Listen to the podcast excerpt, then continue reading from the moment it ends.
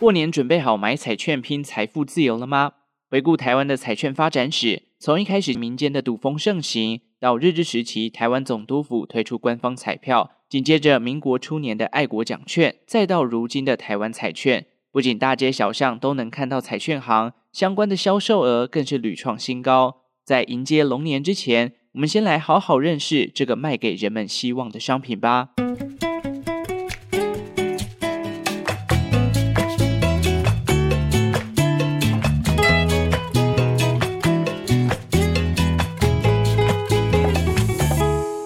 生活周遭的历史大小事，欢迎收听周报时光机，我是主持人派翠克。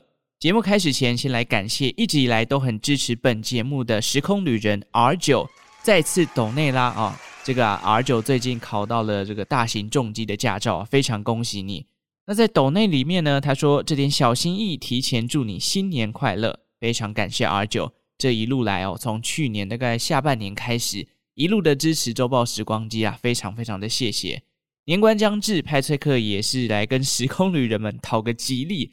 喜欢节目主题以及内容的话，欢迎在能力范围内包个小红包，意思意思支持一下周报时光机，让这个节目能在龙年的时候可以一路成长啦。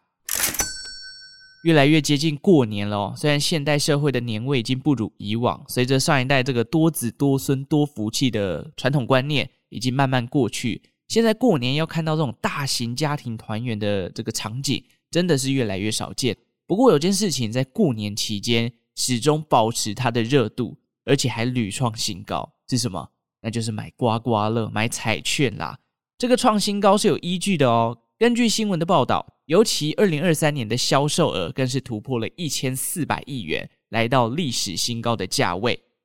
一年四季十二个月，每个人都想要拼拼运气，谁知道哪一天你会不会就买到一张千万元的彩券，让自己财富自由呢？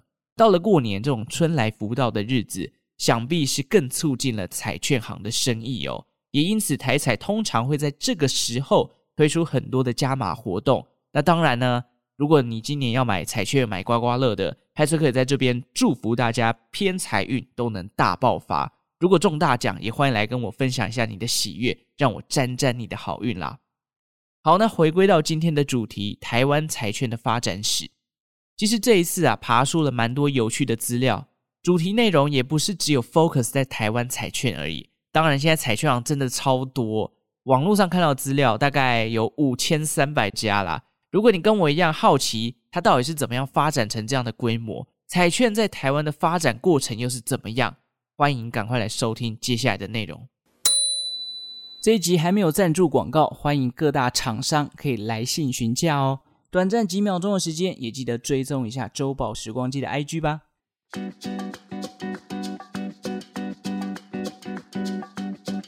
虽然这样说可能观感不太好，但是买彩券某种程度来讲，它就是一种赌博嘛。毕竟就是以小博大，希望透过几百块钱。能够翻出百万、千万元的奖金。让我们先把时间推回到清领时期的台湾。这时期的台湾哦，有两大陋习：第一个就是吸食鸦片，另一个就是赌博风气十分盛行。当时啊，流行的一个赌博项目叫做花卉。这个游戏怎么玩呢？哦，庄家他手中会有三十六张牌，可能是物品、名人或者是诗词等等的。他会从这三十六张牌里面挑出一张，然后让所有的赌客下注，猜对的你就可以拿到钱。我觉得玩法上面算是蛮简单的啦，所以举凡上海啊、福建啊、浙江地区到台湾等地都有类似的赌博活动哦。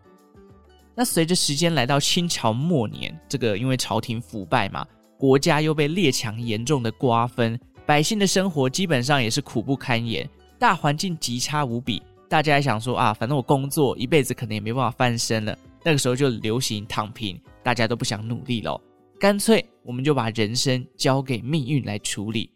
于是就造就了赌博风气不断的扩散。没有人要工作，钱输光了，散尽家财，我就去抢劫嘛。大不了我把家里的子女卖掉，去当奴隶或娼妓。再不然，反正生活也就是这样了，我不如一了百了。那有些人呢，他们还会去求助宗教的力量，希望可以让自己翻身啊，然后可能拜一些神明，这个赌运就会上升等等的。这种迷信的状况呢，当然也不是现代才有，古代一定更为流行。那大家知道，如果你是要提升赌运或偏财运的，要拜哪一个神明吗？或你要签彩券等等的，据说是要拜这个韩信哦。为什么是韩信呢？听说之前韩信在带兵的时候，会在军中办赌博这样的游戏来凝聚士气。那后人甚至把韩信称为赌博之神，也就是古时候的赌神啦。那当然啦、当民众都去求助于神明或者是一些怪力乱神的东西，对于政府来讲，当然会有很大的压力，因为这样就会衍生出很多其他的社会问题。再加上刚刚前面讲到的抢劫啦、贩卖人口啦，或者自杀率偏高等等的、哦，清朝当局啊，可说是非常非常的头痛。那随着甲午战争爆发，清朝把台湾割让给日本之后，日本人来到台湾，总督府观察了台湾这个民间的这个风气，发布了一个叫做《台湾开化良征》，里面就列举出了各种陋习，包含了我们熟悉的缠足啊、变法啊、吸食鸦片等等，当然还有赌博了。到了西元一八九七年开始，台湾总督府就针对这个花卉赌博进行扫荡。只不过上有政策，下也有对策嘛。既然花卉容易被抓，诶，那我就去赌别的就好啦。所以他们就改买其他的赌博彩券啊，甚至很多的民众开始转而向台湾以外的地区去买彩票。据说那时候菲律宾的彩票非常的流行。那这样的状况也让台湾总督府相当的无奈，而且很头痛。毕竟如果这些人都为了要赌博，那可能很多事情都没有办法推进啊。尤其是日本刚接手清朝治理下的台湾，这对他们来讲根本是一个大钱坑哦。基础建设还不够完善，有很大的进步空间。台湾的财政状况也不够稳定，人们呢又整天沉迷于赌博，劳动的意愿不高，根本就没有什么生产力可言。更惨的是，因为民众把钱拿去海外买彩券，导致这个资金外流，让日本国库又多了一个破洞要补。那为了要解决这些问题呢，当时新上任的民政长官后藤新平就有了一个想法：诶，既然台湾人都那么爱赌博，不然我们干脆让政府来做庄家，一方面可以监督民众的赌博状况到底有没有失控，另一方面，这些买彩券的钱可以变相成为一种国家的税收，也能帮助台湾减缓经费不足的窘境，甚至如果经营好的话。变成国外的赌徒也跑来买我们大日本帝国的彩券也说不定。有了这个想法之后呢，后藤新平就派出他的手下这个日本的官员叫做宫尾顺治去考察海外的彩券，他们的发展状况到底是怎么样，它的制度是怎么样进行的。一九零一年呢，台湾总督府就发布了一个台湾赋签规则的草案。当然，总督府的立场是希望这个草案可以让日本当地的内务省通过。这个内务省啊，其实就算是日本帝国的一个行政院啦。然而后续两次的内阁会议当中呢，这项草案都没有通过。为什么？因为据说抵触了日本当时的法律哦。简单来讲，日本中央是反对赌博的。怎么现在台湾总督府自己要跳下来做庄家？这岂不是变相的带头作乱吗？一直到了一九零六年，新上任的台湾总督佐久间佐马太，他再次的跟日本的内务省提案。终于通过了。同年九月，位在台湾的彩票局也正式成立，并且由当年负责考察彩券的宫尾顺治来出任首任的彩票局局长。至于是什么原因让日本当局会转向呢？一九零六年前后啊，刚好是这个日俄战争开打，当时的国库已经进入烧钱的状态，再加上草案里头也做了一些些微的修改哦。包含这个卖彩券的资金只能运用在新建神社啊、庙宇啊、慈善等用途，不得作为政府的行政预算。不得不说，这个日本人他们的道德洁癖其实真的蛮高的哦，他们还是有所矜持啊。你只能用在慈善上面，不能运用在我们政府的建设上面，就对。OK，既然发行了，那台湾总督府发行的彩券，它的买气怎么样呢？答案是超级好哦！彩票局在十月十八日开卖之后，一共卖了五期的彩券，每一期的发行量都是比上一期还有所增加的。但是却还不够所有的民众来购买。据说总发行量高达了二十七万张，这过程当中甚至有人透过转卖的手法从中去赚一笔，可见大家都想要靠这个彩券来致富。也由于台湾这里的彩票卖得太好啊，这个风气，这些消息就传回到了日本当地，很多的日本商人啊、财阀啊，或者是一些政务官都想要了解说，诶，这个台湾发行的彩券到底要怎么样购买啊？也由于这个销量超乎预期。台湾总督府呢，甚至规划要扩大销售通路，把彩券卖给清朝啊、印度啊等其他的国家。虽然说这段历程让台湾总督府的财库大进步，但也引来了日本中央的关注哦。随着日本当地越来越多人透过层层关系买到了台湾的彩券，包含许多的政府官员、社会名流以及财阀，于是日本中央决定下令停止台湾总督府的彩票发行业务。因为相关的热潮啊，已经造成了社会风气的腐败，大家都沾染上了赌博的恶习了。西元一九零七年三月，台湾彩票就正式的废止。虽然只持续了短短的五期，但彩券创造的盈余造就了彩票局厅舍的新建。另外，还有部分的资金被拿去扩建了台北病院。台北病院就是我们现在熟悉的台大医院。但是讽刺的是，这个彩票局的厅舍完工之后，彩票就被废止了，因此这个馆舍呢，后续就被改成图书馆使用。那么彩票局厅舍这个历史建筑还在吗？很不幸的，彩票局厅舍呢，在后来的台北大空袭当中就被炸毁了。台湾总督府推出的彩券呢、除了是由官方发行的彩券商品，同时也符合了慈善公益的特性，应该可以算是台湾彩券的大前辈。只可惜它早早的夭折。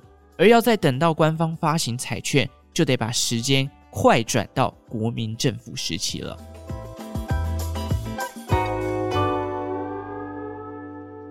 我发现录到现在，哦，这一集的鼻音真的有点重，不知道为什么今天鼻塞有点有点狂哈，一直治不好。我的过程当中一直停下来擤鼻涕，但是这个鼻音好像没有办法改善，所以还请大家多多见谅啊。过年前真的要保重身体，可不要在休息的期间还被感冒缠身。好，我们回到故事上，在国民政府接手台湾之后呢，一样是在一个刚结束战争、百废待举的状态，所以财政问题呢也困扰着当时的政府哦。那当时国民政府第一时间并没有想到用彩券来拓展财源，反而是发行了所谓的爱国公债。这个爱国公债，简单来说就是新政府要跟民众要钱啦。但问题是，这个民众当时也很穷啊，更何况新政权才刚来，还发生了二二八事件，百姓到底有什么样的理由要支持你买这个公债呢？所以说，当时就算推出了很多的劝募手法，包含公开表扬买公债的人，或者是用歌曲去洗脑这个百姓来购买。据说当时有一首歌叫做《劝募救国公债歌》。光是这名字听起来就很土哦，所以显然的根本就毫无作用，最终导致相关的募款也没有达标，国民政府只好想其他的办法来筹措资金。这时候他们就把脑筋动到了发行彩券的念头上。这个想法其实源自于当时的财政厅长，也就是类似财政部长的角色，叫做任显群。在他向上呈报之后呢，政府也决定，那我们就来发行彩券试试看好了。于是，在西元一九五零年四月十一日，国民政府版的彩券“爱国奖券”就正式的登场了。那跟台湾总督府发行的彩券有一个非常大的不同，那就是“爱国奖券”的收入啊，并没有明确规定哪些情境才可以动用哦，不像总督府明文规定说只能用在修缮神社或者是慈善的用途上，“爱国奖券”政府是可以拿来作为预算的编列的。从清领时期到民国这数百年来啊，台湾人的赌性依旧十分的根深蒂固。公债推不动，诶，这个爱国奖券的买气倒是蛮好的。回头补充一下，这个刚刚前面提到提出爱国奖券概念的这个任显群呐，他其实后来也推出了统一发票的概念，所以他被誉为是统一发票之父。其实这两项政策呢，都大大的帮助了。呃，这个国民政府去稳定来台初期的税收情况哦。好，买气非常的热络，所以爱国奖券在发行初期，政府看到这个状况，于是也大力的用广告来进行宣传，希望可以让这个买气更上一层楼。所以他们就发明了一些标语，那我也来跟大家分享一下。譬如说“发财不忘爱国，爱国也能发财”，或者是“中了发财，不中爱国”，啊，或者是一券在手，希望无穷。有没有？那时候都会倾向于把买东西跟爱国绑在一起。让整个那种道德价值观可以再往上高一个层次。不过要买爱国奖券也不是一件容易的事，因为它不是一个便宜的商品啦。一张在当时是一百五十元，那一张里面总共会有十组的号码，每一组号码都有机会可以中奖。因此严格来说，一组号码是十五元。十五元在五零年代的台湾是什么样的概念呢？根据国家文化记忆库哦，他们有一张民国五十年代的物价。当时一份牛肉炒饭是十块钱，一个上等兵的薪水是八十五块钱。所以说，如果一个上等兵他要去买爱国奖券的话，等于说他要拿出薪水的百分之十五才能够买一张爱国奖券了。当然，这个价格被人家诟病，所以为了要提升买气，政府也进行过降价，甚至后来在经济起飞的台湾，爱国奖券的价格也有跟着提升。经济状况越来越好，买奖券的人呢也越来越多，所以后来这个爱国奖券的开奖期数也有调整过，从原本一开始一个月一次，后来变成一个月三次。总计爱国奖券在台湾发行了三十七年，直到一九八七年的十二月才退场。至于爱国奖券的销售总额啊，超过了六百八十九亿元。平均下来，每年大概可以提供国库大约十八亿的税收。那么，爱国奖券在买气这么高昂的情况下，退场的原因是什么呢？竟然是因为民间的赌博风气，如同当初日本中央担心的一样，不断的升高，让整个社会的风气受到严重的影响，产生了很多的社会问题。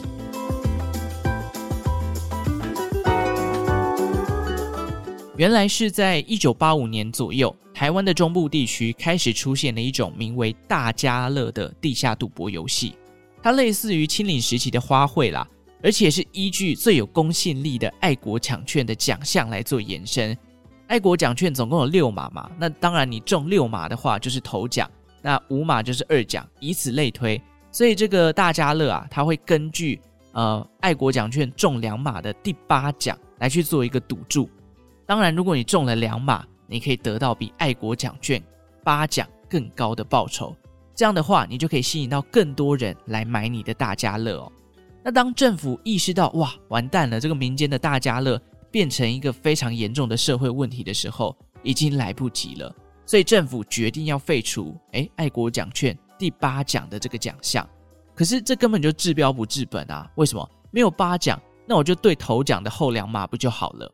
随着越来越多人投入到大家乐啊，这个赌博的风气也开始助长了各种的歪风哦。毕竟有些人啊，愿赌不服输嘛，他就开始怪政府，开始怪这个爱国奖券一定被动过手脚，甚至赌到后来没钱了还去抢劫，变成了很多的这个社会犯罪问题。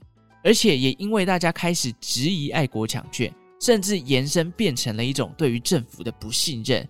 所幸政府觉得啊，既然大家因为这个赌博，导致对我的不信任，那干脆我就把爱国奖券的这个整个功能全部废掉，所以爱国奖券才会在西元一九八七年的时候，在台湾省主席邱创焕的宣布之下走入历史。当然，走入历史之后，这个地下赌场并没有完全的消失哦，因为他们反而转往去依照香港的六合彩来作为开奖的依据。其实八零年代后期啊，台湾迎来了这个钱淹脚目的年代，经济大好啊，大家手上都超多钱的。可是这个投资呢，又因为还没有解严，没有办法变得非常的开放，索性大家就把钱拿去赌博嘛，拼一个搞不好钱滚钱翻好几倍之类的。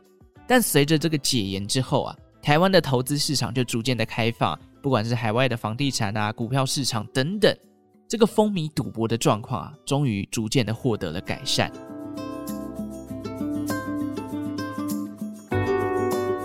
OK，所以从清领时期、日治时期到一九八零年代，台湾的彩券演变哦，其实都跟政府算是息息相关啦。至于爱国奖券的终结之后，紧接着登场的呢，就是大家熟悉的台湾彩券啦。一九九五年的时候，立法院通过了公益彩券发行条例，并且在一九九九年十二月发行了第一期的公益彩券。条例里面有规定哦，公益彩券的发行呢，必须由主管机关，也就是财政部来指定银行办理。刚开始第一届是由台湾银行来承办，彩券本身呢也还没有电子化，直到二零零二年呢，一化版本的彩券才终于亮相。第一届公益彩券结束之后，迎来第二届，这个承办单位啊就换成了台北银行。台北银行后来是被富邦银行给并购了啦。他们发行的一化彩券呢，包含了乐透彩、还有三星彩、四星彩、大乐透等等。承办的年限到了之后，紧接着就换我们熟悉的，也就是现在还是承办单位的中国信托银行来接手喽。从第三届开始，中国信托就承办了公益彩券的发行业务。转眼进入到了第五届。他们已经承办了十六年，接下来的十年呢，依旧会是他们来进行承办。可能大家会好奇，难道都没有人要跳出来跟中国信托来竞争这个业务吗？答案是有的哦。根据我网络上看到的新闻，包含了台新银行、富邦银行，还有这个元大银行跟上海商银都有意要来角逐这个承办的这个位置。不过，他们经过考量之后，最终都放弃了。为什么呢？似乎是这个第五届的公益彩券啊，它的经营难度又有所提升。所以，如果你今天经营的不好，或者在行销的力道不够，或者是民众的买气下降，这个里面的成本你可能要自行吸收，那就有可能会影响到这些银行的本业获利啊。所以，相比之下，有多年经营经验的中信银行，当然比起其他家，他们就更有把握可以经营得更好了。所以，接下来第五届又让中国信托拿下了。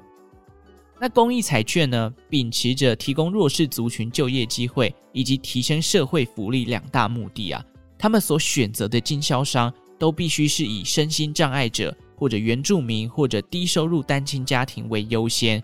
因此，每当一届的公益彩券接近尾声的时候，他们就必须要遴选出新的这个经销商了。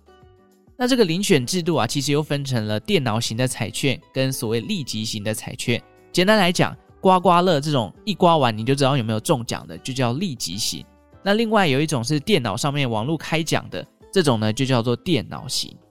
刚好啦，去年二零二三年是第四届公益彩券的最后一年。根据新闻上面显示的数据呢，第五届报名这个经销商遴选的总共有七万多家，创下了公益彩券历届以来的新高哦。那这个七万多家最终取出了五千五百家的正取，以及五千五百家的备取，这个中签率算了一下，大概只有七趴啦。七趴这个几率，我觉得算蛮低的啦。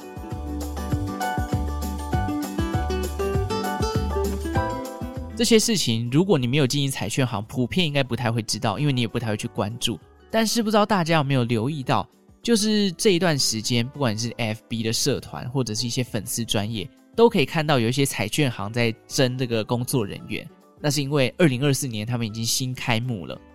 或者我们不要讲网路，你可能家里附近，诶，最近会看到一些新开的彩券行，那都是因为这个第五届正式的展开了。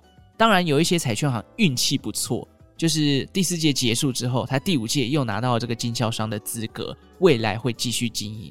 那有一些呢，可能他想要转型，或者是呃第五届没有被获选，那有可能就要关门了。另外，买过彩券的人应该都有发现，尤其前几年啊，各种国际体育赛事爆发，有一些彩券行，诶，你会发现他有卖公益彩券，却没有卖运动彩券。那是因为运动彩券跟公益彩券两个其实是分开的事业体哦。运彩是在二零零八年五月才正式发行的，玩了公益彩券快要十年的时间。那它成立的目的啊，根据官方的说法，是为了要振兴体育，还有打击赌博犯罪。那当然，运彩当中部分的获利啊，也会回馈到这个培育台湾的国手啊，相关训练的经费啊，甚至是选手出国比赛的费用等等哦。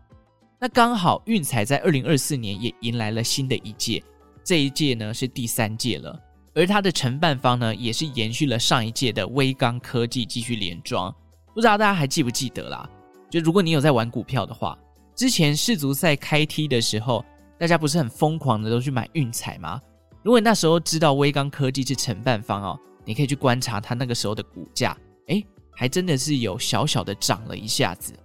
那第三届的运彩呢，也会比之前的运动种类再多了十几种啦。但我想大部分人会下注的比赛，应该还是 focus 在呃棒球、篮球，甚至是世足赛吧。所以大家下一次啊、呃，这个世足赛开踢的时候，你要知道世足赛概念股当中有一档就叫做威刚哦。好，回到公益彩券上面，既然是这个第五届第一次迎接农历新年。不知道这个奖项跟中奖率会不会比较诱人哦？我因为我没有特别去研究。当然，有一些理财专家，他们可能会在网络上去发表一些哪一个这个刮刮乐商品的中奖率比较高。大家有兴趣可以自己上网找找看啦。因为本频道呢是不鼓励赌博的，所以我就没有特别研究啦。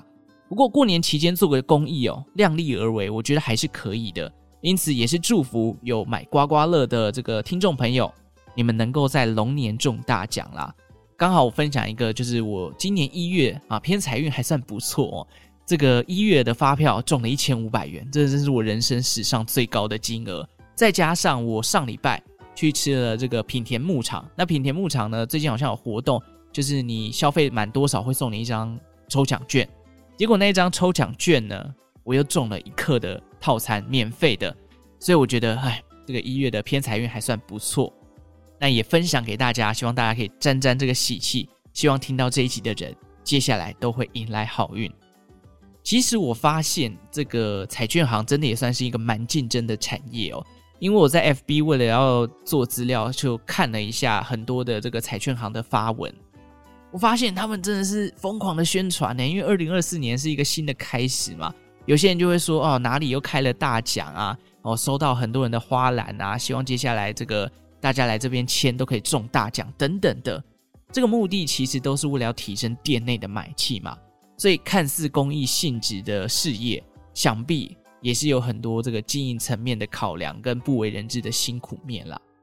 讲回到运彩，运彩也有所谓的运彩分析师嘛，感觉也是要锁定各种不同的体育赛事啊，而且对于每个球员的状况啊，每个队伍的这个表现都要了如指掌哦。我觉得跟研究股票一样。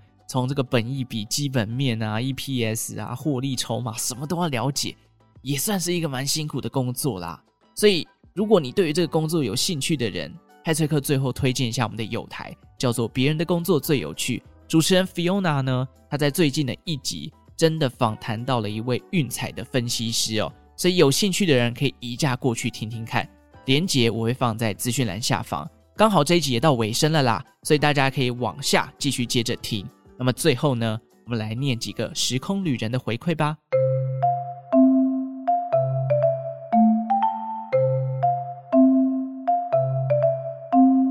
抱歉了，我这一集的声音真的是不太好，不知道为什么今天起来就变这样子了。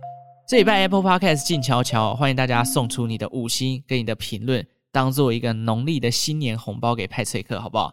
我们来念几个表单的回馈好了。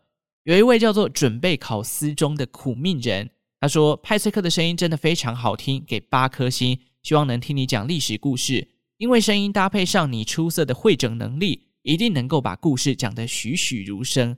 好，非常谢谢你，但是声音好听，我觉得这一集可能不太适用。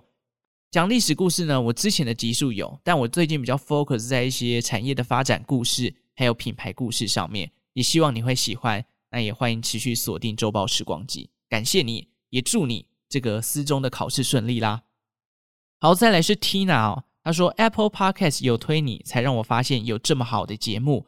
平常也喜欢冷知识以及一些历史的，我听到你的节目真的很喜欢，口条清晰，整体流程讲重点，设定不拖延，都是我喜欢的理由。好节目要持续，我会帮你推推哦。非常谢谢 Tina 哦，不拖泥带水也是本频道的一个风格啦。为什么呢？因为我觉得我自己很不会拉赛，越拉我自己越尴尬，而且我又是单口，讲太多废话的时候，我自己会暂停，觉得刚刚讲那一段要不要剪掉啊？索性呢，我就直接啊、都 focus 在今天要分享的内容上，比较少分享个人的私事啦。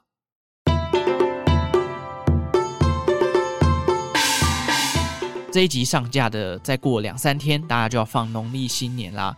在这边呢，也先跟大家拜个早年。祝大家哦，新年龙年行大运，好康龙中来哦，这个龙年发财，好运龙猴里，好不好？好烂哦，我自己想不到，我是突然灵机一动想的一些吉祥话啦。总之就是身体健康，万事如意，恭喜发财。好，五星好评送出来，把节目分享出去。最后感谢正在收听的你，为我创造了一次历史的收听记录。我们就龙年之后再见喽，拜拜。